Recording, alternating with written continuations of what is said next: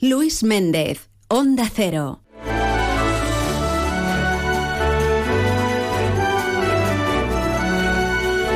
Las doce y media. Nos ponemos en marcha hoy saludando al secretario general de la Unión Yauradora y Ramadera, Carles Peris. Buenas tardes. Buenas tardes.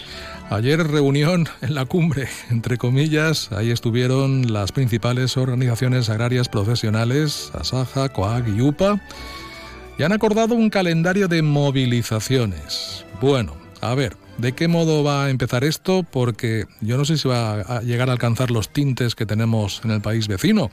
Espero que no, pero si me puede dar algún detalle, más o menos nos vamos, nos vamos haciendo una idea. Bueno, sí, en principio en principio nosotros como Unión de Uniones, que es nuestra organización estatal, que es la que nos integramos todas las uniones de todas las comunidades autónomas, digamos que estaríamos fuera de eh, ese calendario de movilizaciones que ha convocado Saja, UPA y COA, y por lo tanto nosotros ya teníamos un calendario eh, establecido de manifestaciones que iniciamos aquí a nivel autonómico el día 7 de febrero en el puerto de Castellón y el día 21 de febrero una tractorada de todas las comunidades autónomas que convertirán o convergerán en Madrid y por lo tanto esas son las movilizaciones que te puedo contar ¿no? y las que nosotros tenemos ya en estos momentos en marcha. Mm, otros calendarios, por la verdad es que no tengo demasiada información, pero mm, igualmente al final lo que sí que está claro es que el sector agrario y ganadero pues está nuevamente dispuesto a salir a la calle y defender sus intereses. Sí, bueno, las movilizaciones al final más o menos eh, serán similares, no tanto de unos como de otros. Lo que tal vez no se llega a entender bien es por qué van por separado, por qué no se unen todos un poco más. Bueno, la verdad es que nuestra organización, la Unión de Uniones, para que los oyentes nos, nos entiendan un poco, ¿no? Unión de Uniones es una organización eh, que a nivel estatal no está reconocida. Por lo tanto, mm, normalmente, siempre que convocan las organizaciones reconocidas, que son las tres que hemos nombrado anteriormente, mm. pues no quieren contar con la Unión de Uniones. Es una lástima porque es una organización que allá donde eh, se han realizado o se realizan elecciones en el campo, las comunidades autónomas donde se realizan elecciones en el campo, somos la segunda organización con más fuerza a muy pocos puntos de, de Asaja. Por lo tanto, somos la segunda organización eh, potencialmente fuerte en España, pero bueno, son esas cosas que a veces pues, pues surgen, ¿no? Y no son cómodas de que no hay toda la unión que podría haber como consecuencia de que, por desgracia, mm, la unión de uniones tampoco el Ministerio no reconoce y, por lo tanto, es, un, es una lástima, ¿no? Es un poquito esa falta de democracia, ¿no? Que, que, diría yo que, que hay en el campo de aquellos que tienen mucha representación, pues no estamos totalmente representados en cuanto a organismos oficiales. Esto lastra un poco, ¿no? Lo que es la, movilización y no genera esa fuerza que a lo mejor sería necesaria, Carles. La falta de unión siempre lastra. Lo que sí que hay que destacar y es muy importante es que mm, van a haber diversos focos de movilizaciones, por lo tanto, quiere decir que hay un hartazgo claro en el sector agrario y ganadero. Es la lectura que quiero hacer yo y la lectura que quiero que se vea desde las administraciones públicas. Al final, todos los movimientos que están habiendo, igual de agricultores y ganaderos eh, europeos y ahora mm, los ganaderos y agricultores españoles, pues al final, pues es una, una clara señal, ¿no? De que el sector está en un momento muy delicado y que nosotros vemos en riesgo nuestro modelo y nuestras explotaciones y el mantenimiento de nuestras familias. Por lo tanto, por eso mm, es tan fácil cuajar ese malestar en estos momentos y salir a la calle de forma pues pues contundente y con mucha presencia, porque nosotros, por ejemplo, el día 21 de febrero ya hay más de 500 tractores inscritos. Ya quiere decir que con 500 tractores inscritos que van a salir con diversas filas de todas las comunidades autónomas, dirección Madrid, pues la movilización sí o sí va a ser muy contundente. La del puerto de Castellón ya tenemos también más de 50 tractores inscritos solo de allí de la comarca de, de Plana Baixa, Plana Alta, solo allí un pequeño reducto. Quiere decir que la gente tiene muchísimas ganas de salir a la calle y de defenderse. Eh, ¿Cuándo será la, del puerto de Castellón?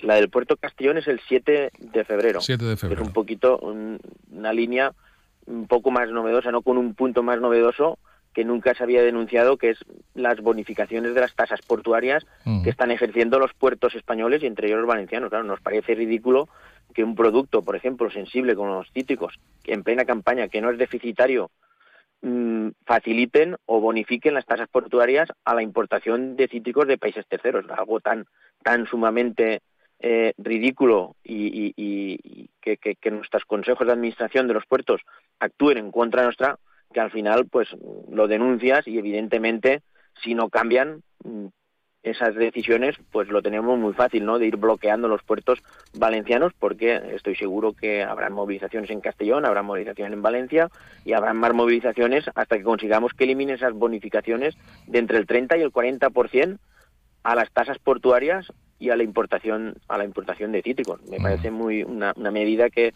que vamos es, es, es es indigna, ¿no? Yo lo calificaría de indigna que nuestros propios puertos faciliten la entrada de cítricos de fuera. Bueno, entonces, eh, por lo que respecta a la Unión, prevista esa movilización el día 7 en el puerto de Castellón y el día 21 con esa tractorada en Madrid. En principio, estas son las dos, las dos actividades mm, programadas, más cercanas. Sí, esas son las más cercanas y estoy seguro que, que habrán más convocatorias. Sí, porque bueno, el resto de comunidades también cada organización hará también las suyas, ¿no? Me imagino al margen de, las que tienen ustedes aquí. Sí, efectivamente. Bueno, ¿y qué me dice de lo que está pasando en Francia? Bueno, en Francia lo que estamos viendo es una situación que al final pues eh, es muy digna, muy loable. Nuestros compañeros franceses han también sumado ese hartazgo y esas movilizaciones a nivel a nivel europeo un poquito, también con la dinámica, ¿no? De que parten de aquí las protestas con, con, todo lo que son revisar acuerdos internacionales de países terceros que no tienen ordenación, que no tienen reciprocidad, con normas muy diferentes a, las europeas, mucho más laxas, pues yo creo que eso es un factor principal y luego yo creo que el otro factor principal que hay es que mm, estamos viendo que esas normativas ambientales tan estrictas no están adaptadas ¿no? a la realidad productiva que tenemos en los sectores agrarios y ganaderos, están ahogando a los sistemas productivos primarios y al final la gente ve mm, muchos problemas para seguir en sus explotaciones y mantener sus familias y ha acabado culminando ¿no? con unas grandes movilizaciones. ¿Qué nos pasa en este caso?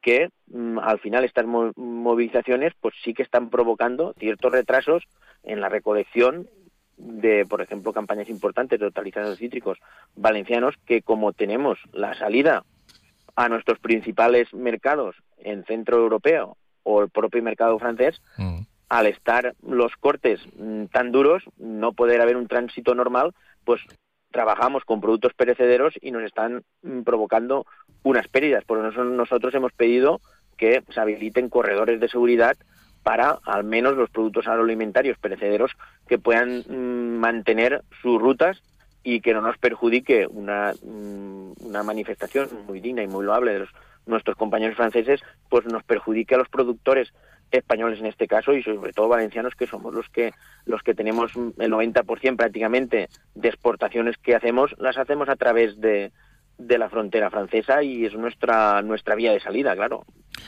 Pero esa reacción, esa actitud tan cafre por parte de algunos eh, colectivos de agricultores en, en Francia, eh, atacando al producto de otros agricultores europeos, porque es que no están atacando a sus gobiernos ni, ni, a sus ministros, no, no, están atacando a otros agricultores. Eh, sí, efectivamente. No sé, Al final yo creo que desvirtúa, al final de cruzar una línea roja, puedes desvirtuar también unas movilizaciones que, que, que, tienen toda la razón. Pero claro, si cruzas esa línea roja, al final también acabas desvirtuando tu trabajo y tu papel. Hay que tener muy muy claro mm, el objetivo que quieres conseguir. En este caso, por eso nosotros nos hemos quejado enseguida, ¿no? No tiene por qué esa movilización mm, acabar afectando a otros productores agrarios europeos. O otra cosa muy peligrosa es también el mensaje que ha lanzado un poco el gobierno francés para defenderse de que los italianos y los españoles no cumplen las mismas normativas que los franceses, no, perdone. Nosotros nos regimos con las normas europeas para todos los Estados miembros son las mismas, son igual de estrictas para todos. Otra cosa es que el Estado francés haya querido ir más allá en esas normas ambientales. Vas a tener que rebajarlas tú si tus productores agrarios franceses te están protestando, pero no, no quieras tirar el balón fuera diciendo que nosotros tenemos normas inferiores, no. Todos los Estados miembros europeos, hay que decirlo muy claro, nos regimos bajo las mismas normas y estándares ambientales y de condicionalidad social.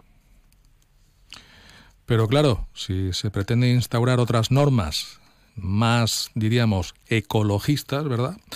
Pues la cosa ya les presiona más a ellos. Efectivamente. Al final, las normas mm, más ecologistas, más ambientalistas, tienen que ir siempre acompasadas para que el sector primario pueda adaptarse.